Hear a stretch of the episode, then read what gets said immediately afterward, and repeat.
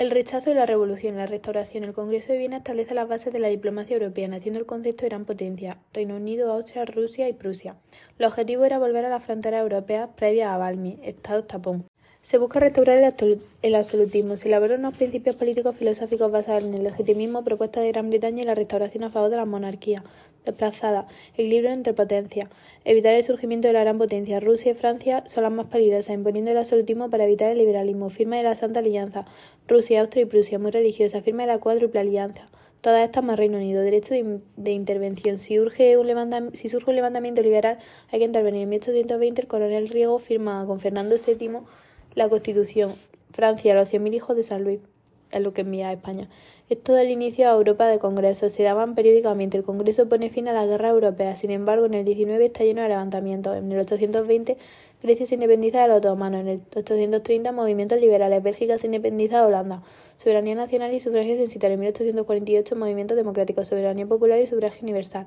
Estas revoluciones favorecen desmesuradamente a la burguesía. Inicialmente, su arma ideológica será el liberalismo, levantar las masas. Posteriormente será el nacionalismo. Los países en los que habían estado en vigor los regímenes constitucionales, la alternativa a las constituciones derogadas fue la práctica de las cartas otorgadas al margen de la concedida a Francia por el rey Luis XVIII. La Revolución Iberoamericana, motivaciones, lo sucedido en las trece colonias y en Francia. Los ecos de la guerra provocadas por la Revolución Europea crearon condiciones aptas para contemplar el deseo de emancipación. El motivo posibilitador por antonomasia fue el derrumbe de la monarquía española en 1808. La independencia americana y española culminó en el siglo de crecimiento. La depresión del siglo XVII, siglo XVIII es de recuperación demográfica y económica, reformismo monárquico, recuperación del control administrativo y económico. El crecimiento agudiza las contradicciones de interés entre las sociedades. España controlaba el comercio exterior americano. Los criollos gobernados y tutelados por la metrópoli, altos cargos. Los criollos eran una minoría privilegiada en una sociedad fuertemente estratificada sobre bases raciales y económicas. Las desigualdades económicas y raciales eran el origen de una considerable tensión social. Y aquí el papel de la administración española era crucial. La causa inicial del puerto de Buenos Aires, Virreinato del Río de la Plata, colonia donde la presencia de indígenas y castas era menos ilustre, donde los intereses comerciales habían adquirido importancia. Las causas, crisis económica y financiera, guerra de la independencia, invasión napoleónica versus Reino Unido, interrumpió los flujos comerciales entre España y la India y por consiguiente la importación española de metales preciosos. La crisis fiscal española. Estado presiona a la Iglesia y a la nobleza. Ingresos adicionales. Esto se hace notar en la América española.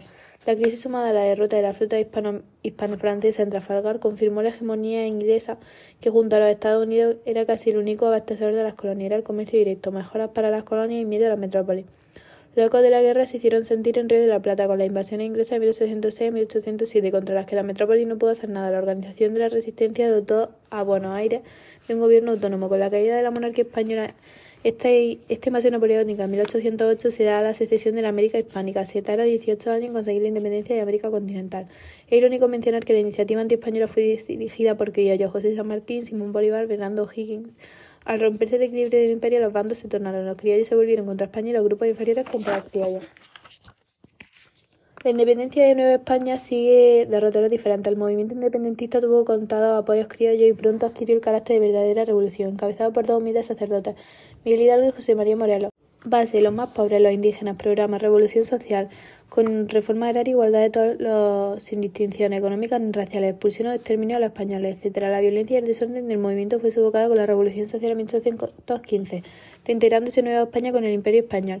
Ante el liberalismo exportado, los criollos mexicanos optaron por la independencia, mientras que las colonias luchaban contra la metrópoli y la metrópoli luchaba contra la invasión francesa. Las consecuencias fueron la guerra contra Napoleón en España. Cambió, muy pocas cosas, al igual que en América. La arcaica estructura social y económica española permanece. La esperanza de los reformadores revolucionarios se vieron frustrada. España, España restaura el absolutismo en 1814, comenzando una lucha por el triunfo de las ideas liberales. Las formas parlamentarias dieron paso a los regímenes caudillistas. Las constituciones y los sistemas políticos se sucedían, pero la economía y la sociedad cambiaron un poco en el siglo XIX. Esto es aplicable a España, Portugal y a la nueva República Americana. Aunque las revoluciones atlánticas coincidieron cronológicamente, Francia tenía su revolución política, la Revolución Francesa. Inglaterra tuvo lugar la Revolución Industrial contra la Revolución Liberal en Europa y en América Sudamérica, la Revolución Burguesa. La Revolución Burguesa nace en Holanda e Inglaterra en los siglos XVI y XVII y generaliza a ambos lados del Atlántico entre 1775 y 1815. Es una revolución comercial de ciudadanos contra el antiguo régimen. Todas las revoluciones se inician en las ciudades comerciales. Estas revoluciones no son democráticas sino liberales. Aspiran a crear estados regidos por la ley, estados donde la soberanía reside en el Parlamento elegido por un censo. Durante el siglo XVIII, mientras que los filósofos políticos elaboraban la teoría del Estado parlamentario, los filósofos morales o economistas elaboraban la teoría económica del liberalismo. La nueva teoría política se aplicó instantáneamente al triunfar la revolución. La nueva doctrina del liberalismo solo fue imponiendo durante el siglo XIX gradualmente. La caída del absolutismo se supone la pérdida del poder de las clases altas, ya que los parlamentos siguen desproporcionadamente representados gracias al sistema electoral censitario, lo que deriva en un gran campo de batalla política en el siglo XIX. Será el sistema de representación parlamentaria de manera gradual se va ampliando el censo electoral y la representatividad de los parlamentos acercándose hacia la democracia. Prolongación de la Revolución en 1830 al 48. La Revolución en 1830 al 48 siguen la representación de las ideas liberales. Estas tuvieron un gran impacto en la construcción nacional de Europa, especialmente en Alemania e Italia. Importancia de las asociaciones secretas Carbonario. La Revolución en 1830, liberales. Tres días de París, 1830. Destitución de Carlos X. Monarquía de Julio. Al subir se trata de hacer al poder influencia europea, motiva la independencia belga. Las revoluciones en 1848 son democráticas. La Bella Revolución en febrero en París, carácter democrático y socialista francés. Establece la Segunda República, de corta duración. Golpe de Estado de Napoleón, influencia, insurrecciones urbanas, Berlín, Viena, Praga, Milán, Turín y Roma. Las consecuencias en el Imperio Austriaco, abolición de la servidumbre, reconocimiento de las nacionalidades, restauración de la monarquía, monarquía de, en Hungría a partir de 1867, construcción nacional. En Alemania las corrientes liberales intentaron establecer una organización política, pero no lograron una unión efectiva. En Italia la representación extranjera fue fuerte, pero en el reino de Piamonte, liderazgo de Carlo Alberto y Camilo Benso de Cavour, líder del nacionalismo italiano y una monarquía constitucional. La afirmación del liberalismo político en la segunda mitad del siglo XIX, tras la revolución de 1848, Europa experimentó cambios políticos y territoriales significativos. Esto concluyó con la unificación de Italia y Alemania, así como la evolución del liberalismo político para incorporar las demandadas de la revolución en 1848. En este periodo presenció una lenta expansión de la democracia política en Europa, impulsada tanto por una mayor participación política como por una organización política de las clases obreras a través de la internacional, de la internacional obrera y los partidos socialistas. Disparidad en la práctica del liberalismo político. La aplicación del liberalismo político en el siglo XIX, en el siglo fue desigual en Occidente. En Reino Unido y en Estados Unidos se mantuvo las instituciones liberales. En los países continentales occidentales, Francia, España y Alemania, se adoptó intermitente, una, la adopción fue intermitente y limitada. En los países orientales, como Austria-Hungría y el Imperio ruso, el predominio de las monarquías imperiales dificultó la implementación de los dos principios liberales, la democracia en Reino Unido. El Reino Unido experimentó una evolución política que amplió gradualmente su base de apoyo y transfirió el poder a las clases medias. Esto se logró mediante la reforma electoral de 1832-67 y el 84, que, que expandieron el electorado y lo fortalecieron con los partidos políticos tradicionales, los Tories y los Whigs. El sistema político británico se caracterizó por su estabilidad, reformismo y adaptabilidad a lo largo del siglo XIX. El sistema influyó en muchos países europeos inspirando prácticas de alternancia de poder como en España la restauración y el rotativismo en Portugal en el siglo XIX. La democracia estadounidense, el sistema político estadounidense forjado durante, la independencia estuvo basado en la tradición política anglosajona y permitió la, la afirmación de las libertades individuales. Estados Unidos carecía de una sociedad del antiguo régimen, lo que facilitó la rápida implementación de la política democrática, destacando la capacidad de combinar las libertades individuales con la igualdad y la regulación objetiva de las relaciones sociales.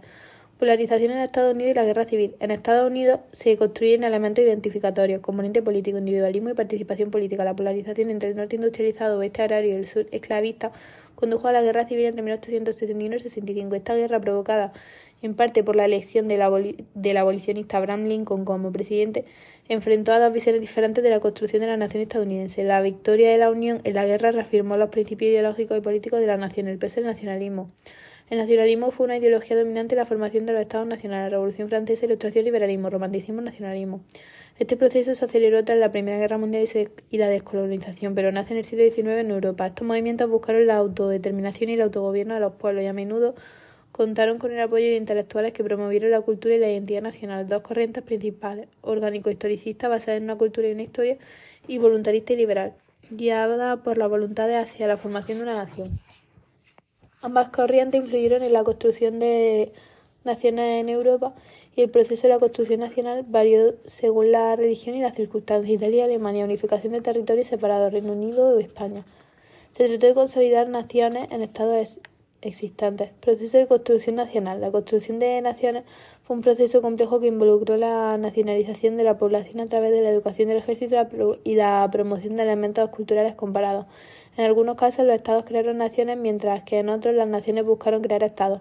En resumen, en el siglo XIX fue testigo de importantes transformaciones políticas, territoriales e ideológicas en Europa y en Estados Unidos con la expansión de la democracia política, la polarización regional y la afirmación del nacionalismo como fuerza clave de construcción de las naciones y estados. El proceso de la unificación nacional en Europa del siglo XIX involucró dos ejemplos notables, los reinos de Italia y Alemania. Estos procesos ocurrieron entre 1860 y el 70, compartiendo similitudes y conflictos bélicos con potencias externas y líderes importantes como Camilo Benso de Cavour en Italia y Bismarck en Alemania. Ambos resultaron en monarquías con una fuerte con una fuerte maquinaria estatal, contribuyendo al desarrollo industrial de sus países, aunque el nacionalismo fue más intenso en Alemania que en Italia. Existen diferencias significativas entre ambos. En Italia, la unificación se logró mediante varias fases sucesivas. En 1859, el reino de Piamonte, junto a Francia, destruyó, derrotó a Austria y anexionó Lombardía y estos otros estados liderados por Camilo Benso de Cavour. Entre 1860 y 1861, Giuseppe Garibaldi Lideró la expedición de las camisas rojas y unificó el sur y el norte bajo el rey Víctor Manuel de Saboya. En 1866 Austria accedió Venecia e Italia y se anexionó con Roma como la nueva capital en 1870. En Alemania se basó, se basó en la unión económica a través del Zollverein en 1864 y la formación de un imperio bajo la hegemonía de Prusia.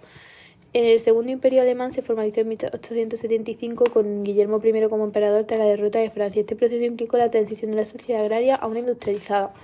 En ambos casos se avanzó hacia una monarquía constitucional, pero Italia experimentó un desequilibrio económico entre el norte industrializado y el sur agrario. La unidad de Alemania tuvo un enfoque más federal y más autoritario, liderado por Bismarck, además de que la Europa del XIX también vio la independencia de otros pueblos sometidos al Imperio otomano, como Rumanía, Bulgaria y Serbia con la ayuda de las potencias europeas.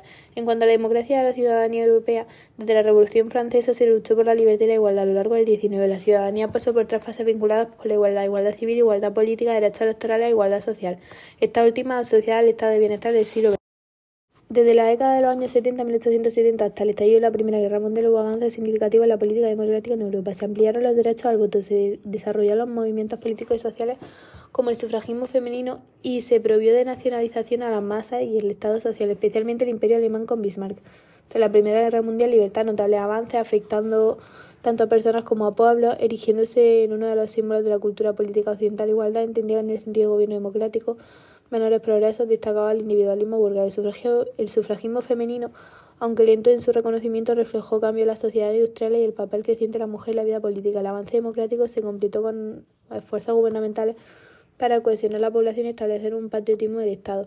Esto permitió la democratización de la política y la conciliación de un estado de bienestar. En resumen, el siglo XIX en Europa fue testigo de procesos de la unificación nacional, avances en democracia y ciudadanía, así como la lucha por la igualdad de los diferentes aspectos de la vida política y social. Estos desarrollos sentaron las bases para los cambios significativos que se producirían en el siglo XX, cronología liberalismo, 1820, coronel Rigo, trino liberal.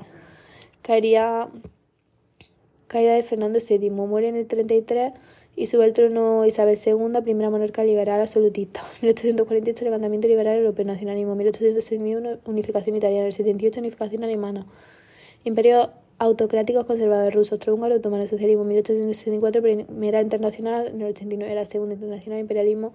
Fin del 18, primera revolución industrial. El 19, revolución industrial. 1885, conferencia de Berlín. Se reparte en África, guerra mundial del 14 al 19, periodo entre guerras, sistema político, liberalismo, fascismo, comunismo, enfrentar lo que lleva la burguesía a elegir que es peor, socialismo porque atenta contra el capital, eh, segunda en 1939 al 40, Guerra Fría del 45 al 89, USA versus Rusia, Berlín, muere Alemania.